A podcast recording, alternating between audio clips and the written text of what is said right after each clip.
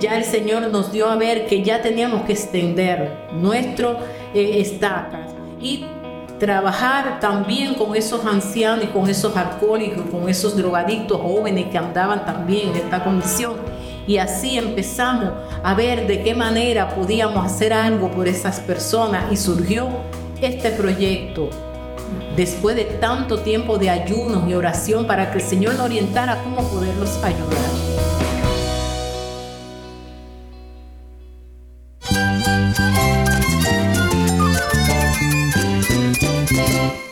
Cristo es la esperanza. Cristo es mi Señor y mi Salvador. Cristo ha transformado mi vida. Cristo es la viña. Separado de Él, nada puedes hacer. Cristo es el camino, la verdad y la vida. Jesús es mi todo.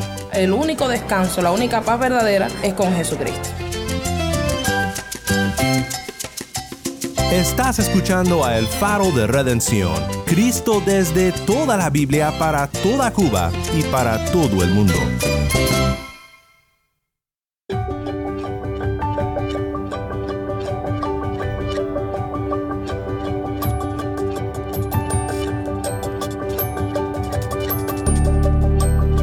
Hola, soy el pastor Daniel Warren. Gracias por acompañarme aquí en El Faro. Esta semana te traemos entrevistas desde Cuba que el equipo de El Faro realizó en la Conferencia Nacional de Enfermeras Cristianos en Cuba. Hemos titulado esta serie Enfermeras al Servicio de Cristo.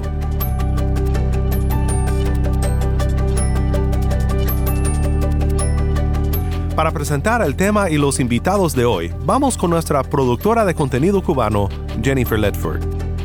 Gracias, Dan. Hoy tenemos a Dargelia y Eliudis. Dargelia y Eliudis sirven a la cabeza de la Unión de Enfermeras Misioneras Evangélicas de Cuba y comparten sus experiencias y planes para el futuro del ministerio.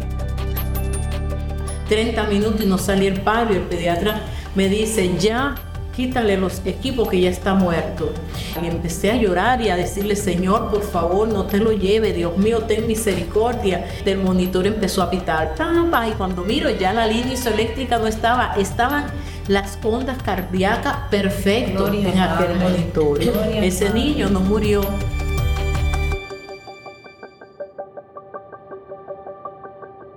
No te vayas porque en unos momentos más regresamos con Jennifer y nuestros invitados de hoy.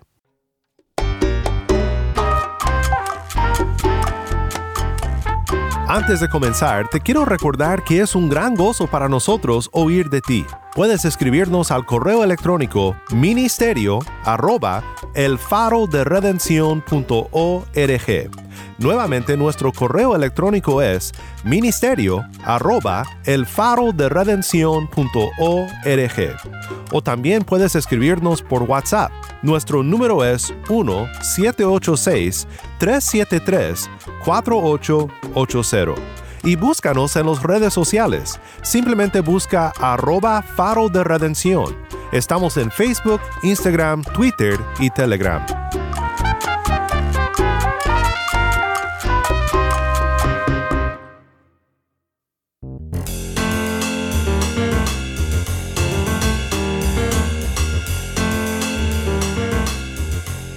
Saludos y bendiciones para todas las personas que nos están escuchando. Mi nombre es Jennifer Ledford y esto es El Faro de Redención. Hoy tengo el inmenso placer de compartir con dos hermanos muy especiales.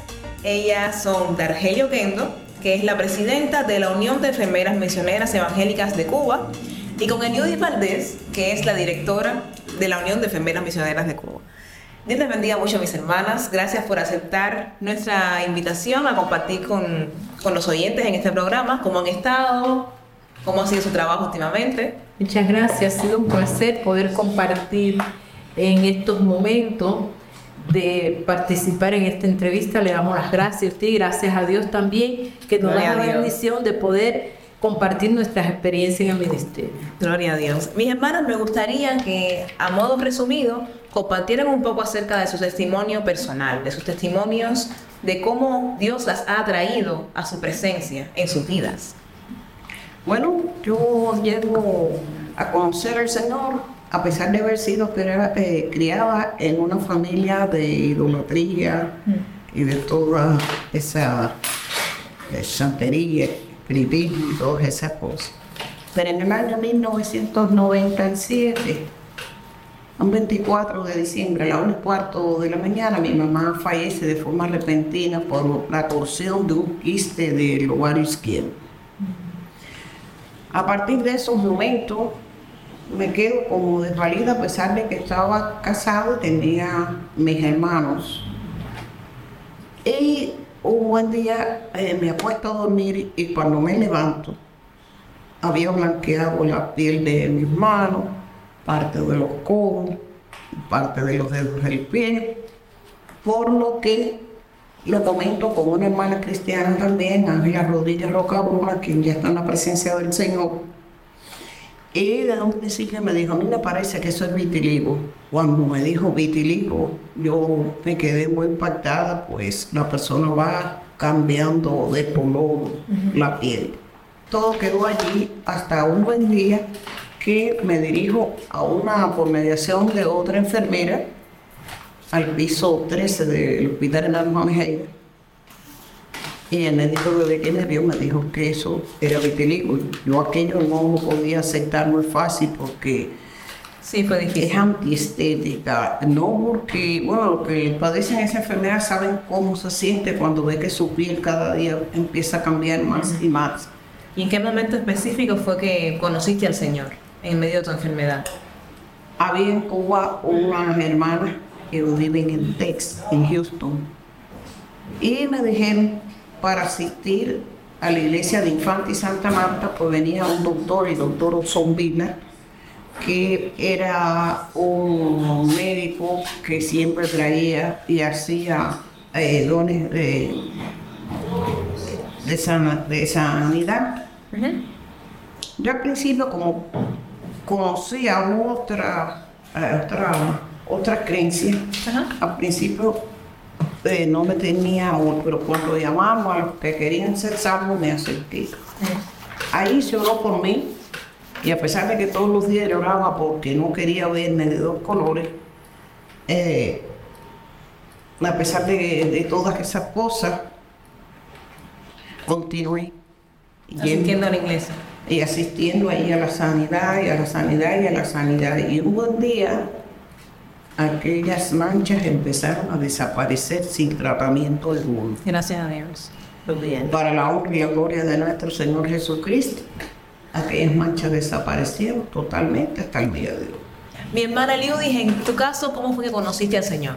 Bueno, yo creo que antes de nacer ya conocí al Señor porque yo nací en un hogar cristiano y nunca me he apartado del Señor porque dice la palabra de Dios, instruye al niño en su camino y aun cuando sea grande no se apartará de él. Y mis padres se ocuparon de instruirnos en los caminos del Señor y siempre me ha guiado el Señor y gracias le doy a ellos, a Dios primero por haber rescatado a ellos para que a través de ellos pudiera yo ser rescatado. Mis hermanas, me gustaría que compartieran un poco acerca de los inicios del ministerio que ustedes, en el cual ustedes están trabajando. ¿Cómo fue que, comenzó este ministerio? Bueno, este ministerio comenzó porque un pastor en un momento determinado tuvo un viaje en Ecuador, oyó hablar del ministerio y trajo el ministerio a su iglesia porque habían seis enfermeras en su iglesia.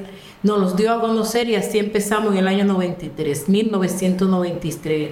Posteriormente se, la hermana de Argelia eh, retomó con mayor fuerza el ministerio, eh, que ya lo dio a conocer a nivel internacional y que lo dio a conocer a nivel internacional con el nombre de la Unión de Enfermeras Misioneras Evangélicas de Cuba. ¿Qué labores específicas componen la labor del ministerio aquí en Cuba? ¿Qué es lo que ustedes hacen en su día a día? Nosotros en su- nuestros día a día lo que hacemos es preparar espiritualmente a las enfermeras cristianas para que den un- una atención eh, eh, especializada, pero desde el punto de vista eh, eh, espiritual. Espiritual y en todos los aspectos, pero con amor, con el amor de Jesucristo, atender a los pacientes sin mirar eh, religión, eh, especificidades. Es decir, mirar a los pacientes desde un punto de vista global y atenderlo eh, física eh, Y espiritualmente. espiritualmente. Amén. Qué bendición que puedan utilizar el Evangelio, que el Evangelio les fortalezca y les dé la sabiduría para predicar también el Evangelio y, y llevar a otros al amor de Cristo.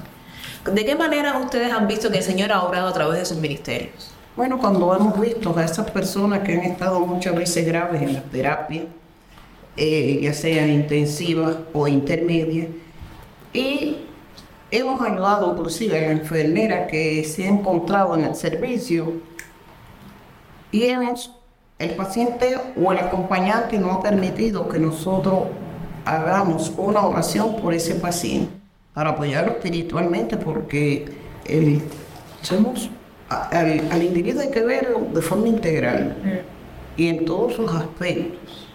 Y entonces hay quien va al hospital porque en realidad está enfermo o tiene una patología X, pero espiritualmente están enfermos también.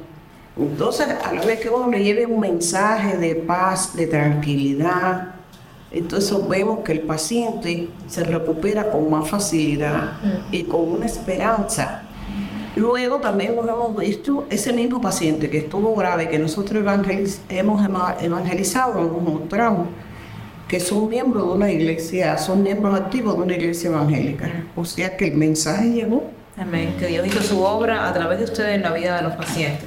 Yo tengo un testimonio, por ejemplo, un niño que ya el médico mandó, yo soy especialista en terapia intensiva y tengo una maestría en atención a la tercera edad también. Pero cuando era intensivista en una sala, yo tenía un paciente de muy larga duración en la sala, ya llevaba casi un año, cumplió, entró de seis meses, cumplió un año y ya llevaba 18 meses en el hospital. Qué difícil sí, entubado y ese paciente estaba en destete, es decir, que ya estaban tratando de quitarle la, la respiración mecánica. Y en un momento determinado hizo un paro. Cuando van los médicos que tratamos de sacarlo del paro, pasaron 20 minutos y el paciente no salía del paro, 30 minutos y no salía el paro y el pediatra me dice, ya quítale los equipos que ya está muerto. Y la madre estaba tranquilamente sentada, triste, pero no estaba desesperada. Y yo me tiré de rodilla al lado del paciente y empecé a llorar y a clamar al Señor porque ya le había cogido tanto cariño a ese niño. Llevaba un año en la sala y empecé a llorar y a decirle, Señor, por favor, no te lo lleve, Dios mío, ten misericordia. Ay, Padre, es un niño. Bueno, da testimonio de que tu hija está aquí de rodillas y todo el mundo lo está mirando, Padre, para que ese niño salga de, este, de esta situación. Y automáticamente el monitor empezó a pitar. Y cuando miro ya la línea isoeléctrica no estaba, estaban las ondas cardíacas perfectas en aquel monitor. Ese niño no murió y lo lindo es que, que, de que el Señor obró porque no quedó con ninguna afectación neurológica, que con ese tiempo sufren hipoxia cerebral. Pero Dios, que es bueno y misericordioso y cuando hace una obra la hace perfecta, el niño no quedó con secuela. Lo único que tuvo fue retrasos en el habla porque la madre trabajaba a una cuadra de mi casa la abuela y cada vez que pasaba y me veía le decía al niño, mira quién te salvó. Yo le decía, no, fue el Señor Jesucristo. Yo simplemente fui un instrumento. Y ese niño hoy es un hombre no han buscado de Dios, porque yo no sé, porque yo me desvinculé de Él desde que era adolescente, pero un adolescente súper inteligente, y normal. Retraso en el habla, pero ya después habló perfectamente. Y yo espero en el Señor que si Él los resucitó, es para utilizar, el, para hacer que Él llegue a su camino. Gloria a Dios.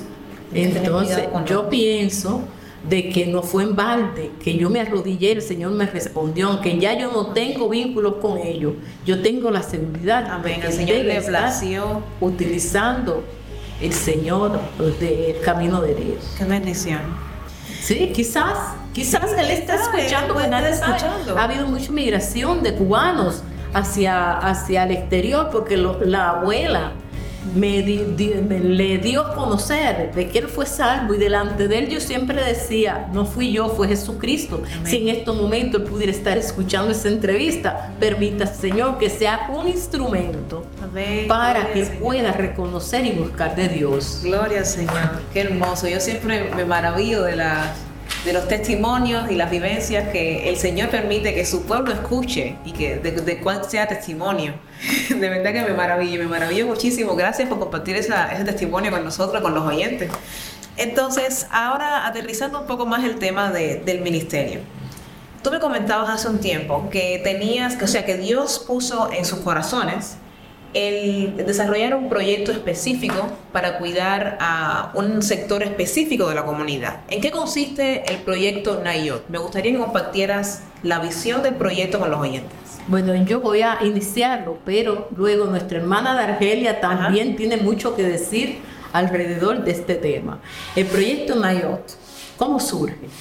Eh, realmente surge por pasión y por dolor a los desposeídos, a los drogadictos, a los borrachos, a los ancianos sin amparo filial que pululan en las calles con sus matules, como decimos aquí en Cuba, que son sus jabas llenos de pomo, de encere, de paño sucio, que normalmente los vemos en las calles en condiciones eh, durmiendo sobre el piso sucio, a veces hasta con malos olores, ahí donde emanan las, las no, el, aguas fluviales, agua de, desecho de albañales que salen por los fluviales y a veces duermen ahí al lado en unas condiciones tan infrahumanas. Y cada vez que pasábamos, Argelia y yo, sufríamos esa verlos en esas condiciones y por lo cual nos pusimos de acuerdo y empezamos a ayudar por ellos.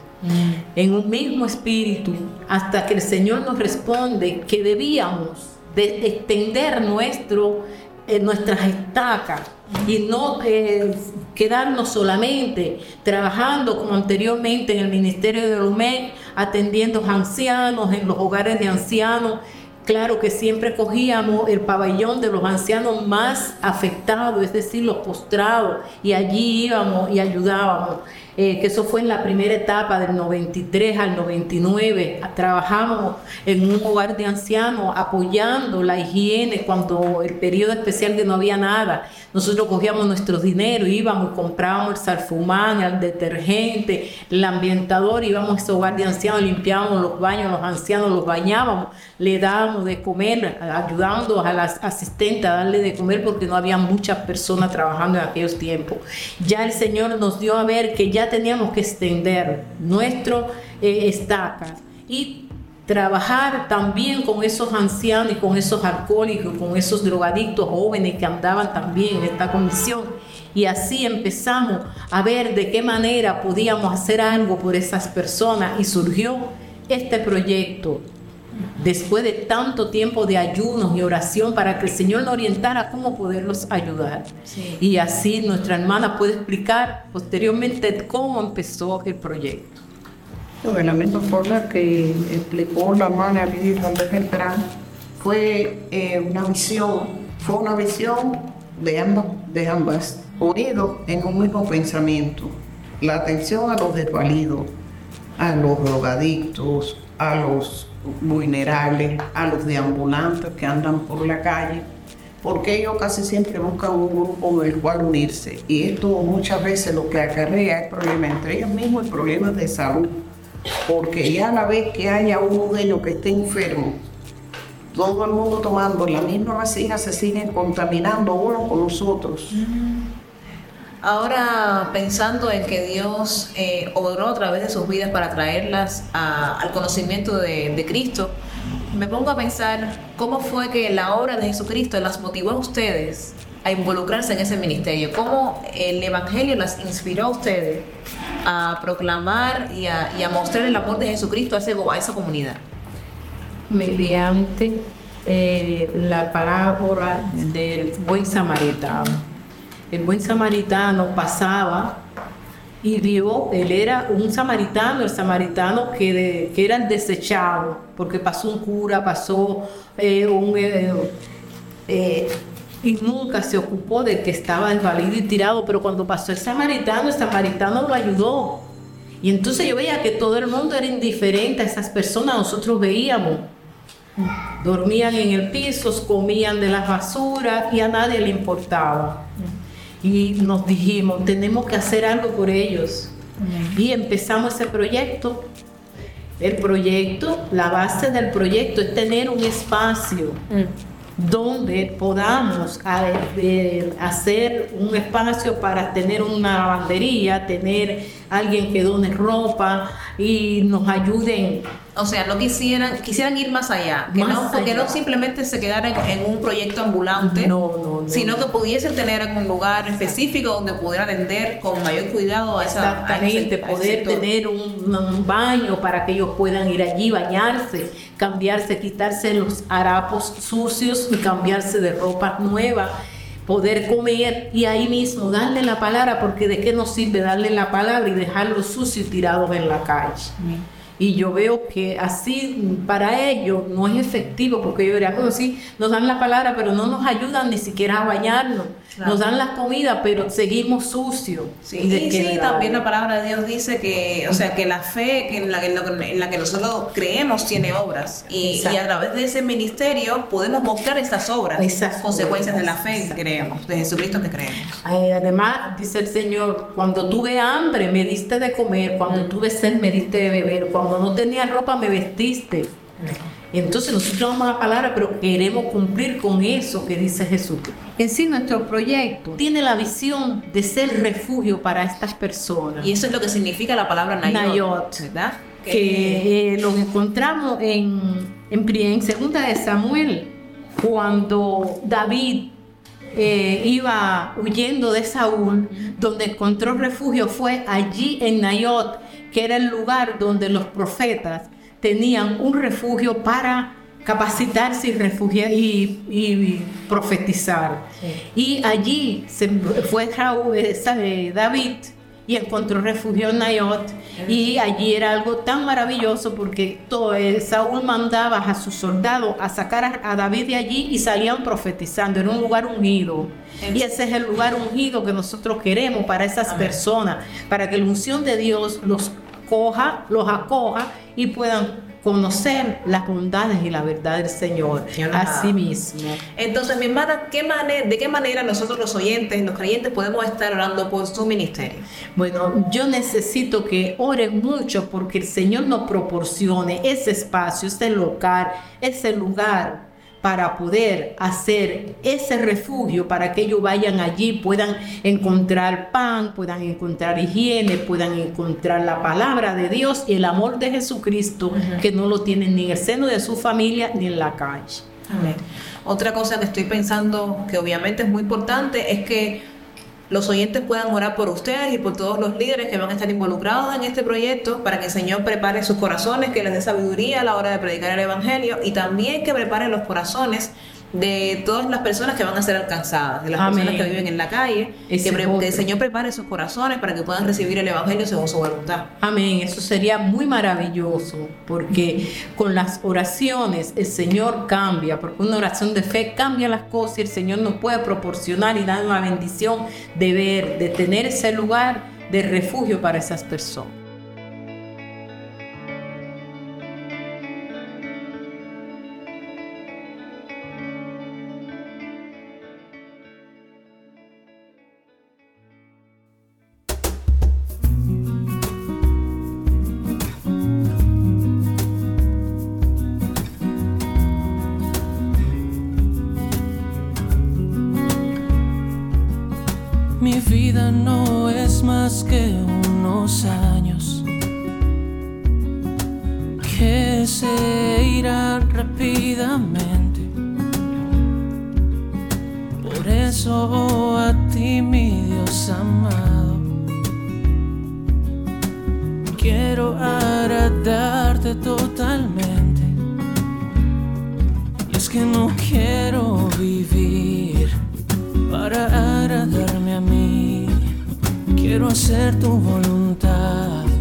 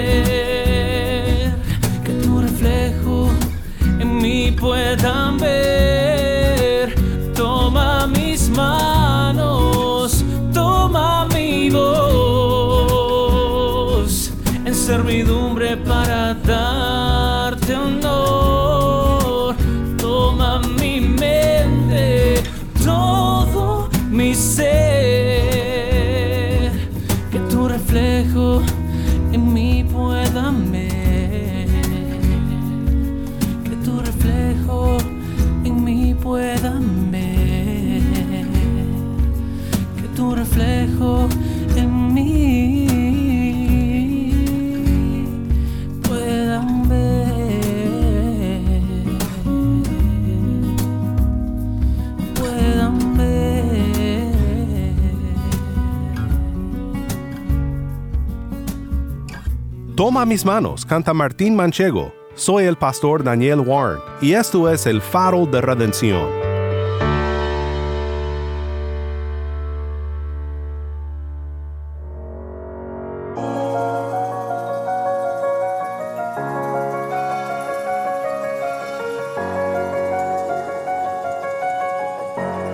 Si estás en sintonía fuera de Cuba, te animo a que ores para unirte con nosotros en nuestra misión de hacer resplandecer la luz de Cristo en Cuba y de compartir la voz del pueblo de Dios en esta hermosa isla con oyentes en todo el mundo. Para hacer tu donativo a este ministerio apoyado por personas como tú que aman a Cuba y aman a Cristo, visita nuestra página web elfaroderedencion.org diagonal donar elfaroderedencion.org diagonal donar. Gracias por tu sintonía y que Dios te bendiga con su gracia.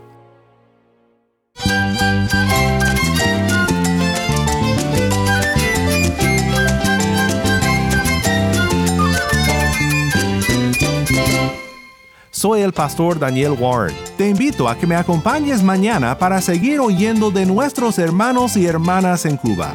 La luz de Cristo desde toda la Biblia para toda Cuba y para todo el mundo, aquí en el faro de redención.